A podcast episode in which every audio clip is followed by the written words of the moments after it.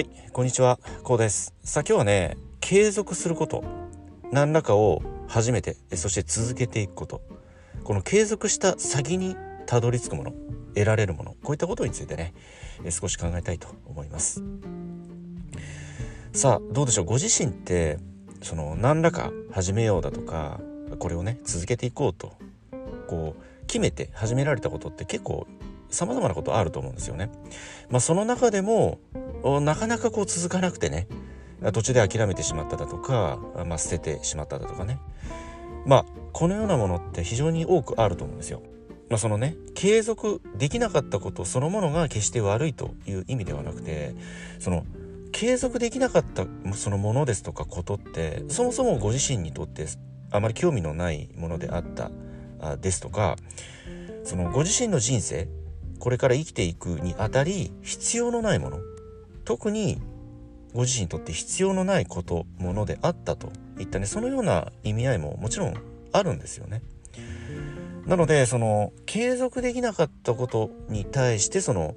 自分自身を卑下したり否定したりねそういったことはまあする必要がないんですよ。それはご自身が途中でやめたこと捨ててきたことというのはご自身の人生にまあ特に必要はないいらなかったものとこのように捉えることもできますではねなぜその続けられなかったことに対してまあ自分を卑下してしまったりねまあ自分をこう否定してしまう、まあ、自分って物事をね続けることができない人間なんだなだとかまた続かなかったってこう自分自身を落としてしまうと言いますかね。まあ、その自己採点いわゆるその自己評価、まあ、自己肯定感なんて言い方もありますけれどもその自己肯定感自己評価が自分自身で下げてしまう。このような結果になってしまうんですよ。なのでその続けられなかったことにこう執着するのではなくてそのことやものは自分にとって必要ないものであったんだと。自分の人生に必要のないものであったんだと。このようなことをね是非思い出していただきたいとこのようにね考えております。過去を振り返ってみますと自分にとってね自分の人生にとって必要なものってきっと現在も続けていらっしゃると思います。それはすでに習慣化をされていますので呼吸するようにね日々毎日定期的に行える習慣としてね、え現在そのご自身の生活の一部となっているはずなんですよね。なのでその続けられていることは逆に言うとこう見えづらいというか自分の呼吸数がごとく続けていることなので見えづらくなっているんですよね。当たり前になってしまっている。その中に新たに始めようとしたけれども続けられなかった。こういったものに対してついついフォーカスをしてしまう。それは続ける続けてこられたことと比べると当然その続けられなかったことって違和感があるわけじゃないですかそこにね。うん、なのでその違和感に対してフォーカスをしてしまう、まあ、ある意味その完璧主義的なやっぱりこの感情というかねそういった思いがどうしても出てくるということでもあるわけなんですよね。なので続けられなかったことこれはご自身の人生に必要なかったんだとそもそもね。そしてもしくはご自身が花からね興味のない内容興味のないことであったといったねこのような考え方これが非常にまあ大切なんですよね。それはご自身の評価自己肯定感を下げない守るといったね一つの、まあ、考え方にもなってきます。でそしてやっぱりこの続けられていることにフォーカスをするまあ例えばねウォーキングでもいいですし、まあ、ランニングでも、まあ、何でもいいと思うんですけれども今まで運動は苦手だったんだけれども始めたら結構これは続いていると。今現在もしっかりその運動をね行ってそして効果も出ていると。このようなものってやっぱりこれからも大切にしていきたいしその例えばなんですけど運動を続けてきてねとてもこう体型が引き締まってきただとか体重が減ってきただとかねそして風邪をひきにくくなっただとかその何らかの効果って出ているはずなんですよ。是非そこにフォーカスをするその続けてこられたこと続けてきているそして効果が出ていることにそこにフォーカスをするそうすることによってまた新たな世界が広がってきたりするんですよね。まあ、例えば運動し続けてきたことによってね風邪をひきにくくなっただとかとても体型がね自分の理想に近い体型を維持できてこれるようになっただとかねこのようなことにフォーカスをしますとそのフォーカスしたもの例えばその体型健康こういったものに対しての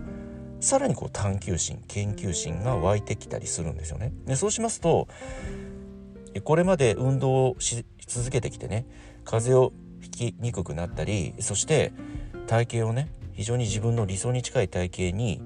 維持することができてきていることに対して研究をするさらにねその今現在自分自身に効果が出ているものやことに対して探求心が湧いてくるんですよね。その探求心がまた新たな世界を、まあ、作り上げていくわけなんですよ。まあ、それが、まあ、例えば風邪をひきにくい体質になった。これを例えば多くの人にね、まあ、お話をしてあげるとそれに感化されてねあじゃあねあなたのやり方その運動習慣を自分もやってみますと。是非始めてみますと。このような感化されて同じようなね習慣化に向けてね頑張る方このような方が出てきたりするわけなんですよ。そして健康管理もそうですよね理想の体型を維持できているこういったものに対して憧れを抱く方こういった方もねいらっしゃったりするんですよね。まあ僕の例を言いますと僕はランニングを20年以上続けているんですけどその20年以上続けてきたことによって体型も維持できていますしその何しろ風邪をひきにくいほとんど引かないと言ってもいいんですよ。それはやはりそのランニング運動効果だと自分はね感じていますその自分は感じているというのはやはりその運動をする前の自分運動を継続し習慣としてね持ち続けてきた自分今現在の自分と比較をしますと圧倒的な差があるということなんですよ。もともと、まあ、僕自身はその若い頃というのはね非常にまあ病弱とまではいかないけれども風邪も普通にねしょっちゅうひいていましたし鼻炎アレルギーなんていうのもあったんですよ。その鼻炎アレルギーって絶えず鼻水が出てくる。まあ分かりやすい例で言うと花粉症はそうなんですよね。まあ、花粉症って結構経験された方多いと思うんですけど絶えず鼻が出るじゃないですか。非常に辛いですよね。目も痛いですし。これが年がら年中続くといった状況なんですよね。そうしますと行動がまずね制限されてきます。特に辛かったのが映画館ですよね。映画を見ていますと映画って基本的に大体2時間ぐらいですよね。その2時間って鼻炎アレルギーの人にとってはとても辛いんですよ。その2時間の間鼻をすすらずに映画を見続けることってまず不可能で当然その映画館の中って非常に静かですよね。その中でくしゃみをしたりだとか鼻をシュンシュンこうすする音とても気になりますよね周りの方って。なので常に点鼻薬を常備し携帯し持ち歩いていましたそして映画を見る前には必ずシュッシュと鼻の中にね点鼻薬を噴射しその2時間というその映画のね時間を、まあ、耐えて映画を見るといったねこのような表現が非常に近いと思うんですけど非常にこのような辛い時期その若い頃特にね20代がそうでしたよね20代の頃って非常に、まあ、そのようなアレルギーをね持っていました。まあ、ところがねあるきっかけがあってからその運動習慣ランニングを始めたわけですよ。そのランニングを始めてから気が付くとねこの鼻炎アレルギーは姿を消していたんですよね。今は全くないんですよ。そして花粉症も僕はアレルギーがないんですよね。なのでその今現在ね花粉症で苦しんでいらっしゃる方僕の身の回りにも非常に多くいらっしゃいますけれどもその運動習慣をねおすすめしています。その当然薬で抑えるといった方法もあるんだけど薬で抑えるってまあその一時と言いますかね。その一時的なものなんですよ。その薬っていうのはあくまでその症状を抑えるといった効果なのでその根本的な治療になっていない。なので根本的な治療ってやっぱりねその体質改善しかないと僕は考えています。その体質改善にはやはり今現在のご自身の考え方ですとか行動を変えていくしかないんですよね。今現在のご自身の行動そして考え方が今現在のご自身その全てね体調からご自身の身の回りの環境その全てを作っています。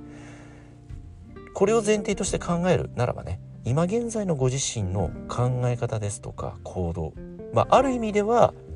否定しなければいけないこのような部分もあるかもしれないけれど是非そこは勇気を持ってね行動を変えてみる。